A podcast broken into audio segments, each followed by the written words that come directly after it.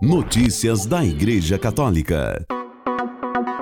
Quarta-feira, 20 de dezembro de 2023, hoje é dia de São Domingos de Silos, restaurador do Mosteiro de Silos.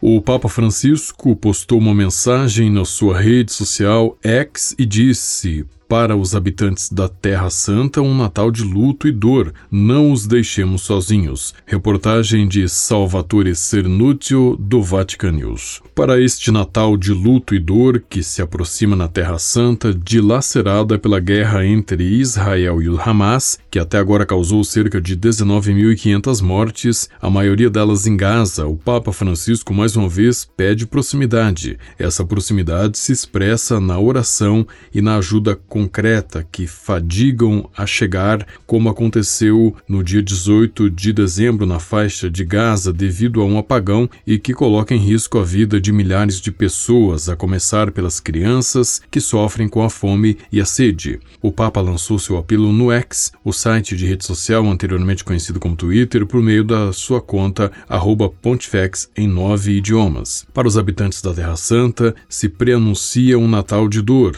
de luto. Não queremos queremos deixá-los sozinhos, estamos próximos a eles com a oração, com a ajuda concreta. O sofrimento de Belém é uma ferida aberta para o Oriente Médio e para o mundo inteiro. O Papa Francisco disse exatamente as mesmas palavras na audiência no sábado, 16 de dezembro, para 1.500 participantes do Presépio Vivo na Basílica de Santa Maria Maggiore, voltando seu olhar para uma terra mergulhada pela enésima vez na fase cruel de um conflito que a está ferindo há décadas. O Papa pediu proximidade com a oração, com ajuda concreta e também disse ele aos figurantes: Com o presépio vivo de vocês, que lembra a todos como o sofrimento de Belém é uma ferida aberta para o Oriente Médio e para o mundo inteiro. Sua representação deve ser vivida em solidariedade com esses irmãos e irmãs que sofrem tanto. Para eles, se prenuncia um Natal de dor, de luto, sem peregrinos, sem celebrações. Não queremos deixá-los sozinhos. O bispo de Roma, portanto, reitera esse apelo, convocando com 250 caracteres os milhões de pessoas que seguem seu perfil. É um chamado à ação, mas ao mesmo tempo também uma recomendação de que o Natal, uma festa que se tornou vítima de um modelo comercial e consumista, como o pontífice enfatizou recentemente, não deve desviar o nosso olhar dos dramas que se verificam no mundo. Começando com o que está ocorrendo desde 7 de outubro na terra onde Jesus nasceu, viveu, morreu e ressuscitou, banhada pelo sangue de civis indefesos, objeto de bombardeios e tiros, como ele disse no último Ângelos no domingo 17 de dezembro, com um pensamento para as duas mulheres, uma mãe e uma filha, Nareda e Samar, que foram mortas sob o fogo de atiradores israelenses na paróquia latina da Sagrada Família, na cidade de Gaza. Alguns dizem é o terrorismo, é a guerra, disse o Papa da janela do Palácio Apostólico, acrescentando: Sim, é a guerra, é o terrorismo. É por isso que a Escritura afirma que Deus faz cessar as guerras. Ele quebra os arcos e quebra as lanças. Rezemos ao Senhor pela paz. Um desejo de paz que parece inatingível no momento, mas que seria o melhor presente para um Natal que promete ser de luto e tristeza. Notícias da Igreja Católica. O sentimento do povo ucraniano é de profundo cansaço. As pessoas estão exaustas porque não há perspectiva de fim do conflito, disse o arcebispo Mor de Kiev e líder da Igreja Greco-Católica Ucraniana, sua beatitude Sviatoslav Shevchuk, numa entrevista à Fundação Pontifícia Ajuda a Igreja que Sofre. A Igreja Greco-Católica Ucraniana é uma das 24 igrejas suiures de direito próprio que compõem a Igreja Católica.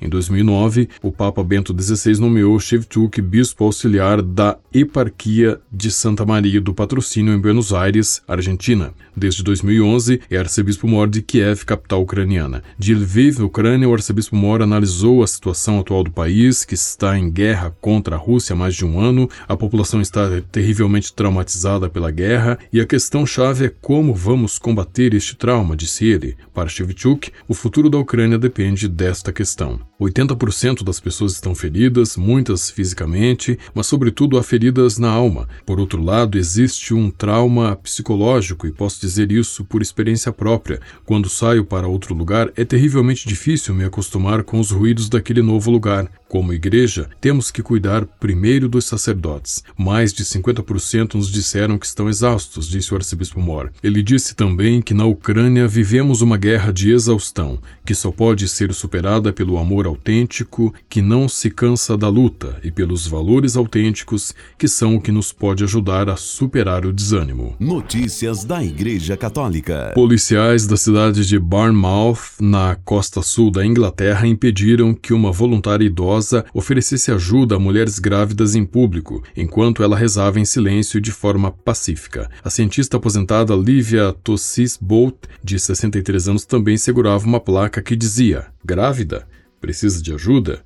quando foi abordada por policiais que lhe disseram que ela estava em uma zona de contenção. Segundo a Alliance Defending Freedom UK, que colabora com a voluntária na apresentação de uma denúncia formal sobre o que aconteceu, a mulher estava fora dos limites da zona de contenção e fora da vista das instalações de um negócio de abortos que estava numa distância de aproximadamente 150 metros.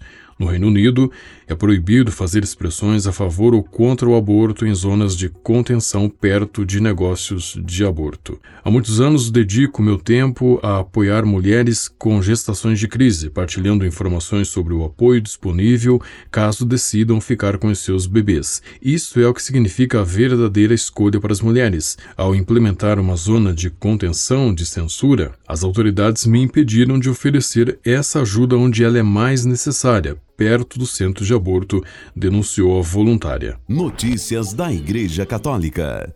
O sacrário da paróquia Santíssima Mãe de Deus em Vaiporã, Paraná, foi violado na madrugada de ontem e uma âmbula com hóstias consagradas foi roubada do sacrário. Às seis e meia, um diácono da paróquia, que foi à igreja celebrar a palavra, encontrou hóstias jogadas no chão e percebeu o roubo. Segundo a secretaria paroquial, o que mais deixou a comunidade chocada foi o furto da Eucaristia. A polícia está investigando o crime e acredita que o ladrão tenha entrado por uma janela grande onde está o presépio presépio, pois ele estava revirado. Como a igreja tem câmeras de segurança, a polícia irá averiguar as imagens para tentar encontrar o suspeito.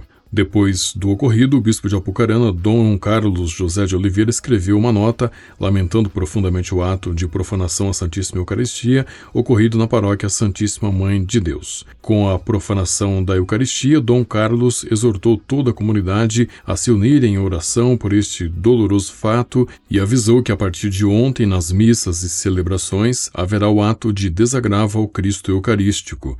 Ele também informou que no dia 22 de dezembro, às 19h30, será celebrada uma missa na paróquia com ato de reparação, segundo pede o cânon 1211 do Código de Direito Canônico. Notícias da Igreja Católica. O Papa Francisco pediu para dar uma resposta humanitária à realidade que se vive em Darien, uma selva entre o Panamá e a Colômbia que milhares de pessoas tentam atravessar com o objetivo de chegar aos Estados Unidos. O Papa manifestou sua preocupação no final da oração do Ângelus no domingo, 17 de dezembro, na Praça São Pedro, que contou com a presença presença de cerca de 22 mil fiéis. Hoje gostaria de recordar os milhares de imigrantes que procuram atravessar a selva de Darien entre a Colômbia e o Panamá. São muitas vezes famílias com crianças que se aventuram por caminhos perigosos, enganadas por quem lhes promete falsamente um caminho curto e seguro, disse o Papa. Francisco denunciou que estes migrantes são maltratados e assaltados e não são poucos os que perdem a vida naquela selva. Notícias da Igreja Católica. O povo de Deus no Marajó é a igreja igreja. Nós somos igreja e queremos uma resposta, disse o missionário Gustavo Leão, da comunidade católica Presença, sobre o anúncio de que o bispo emérito da prelazia do Marajó, Dom José Luiz Ascona Hermoso,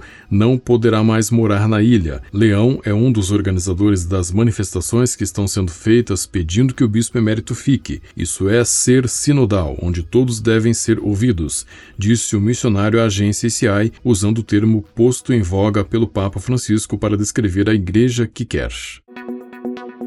Com a colaboração do Vatican News e da agência ICI, você ouviu o Boletim de Notícias Católicas que volta amanhã. Notícias da Igreja Católica.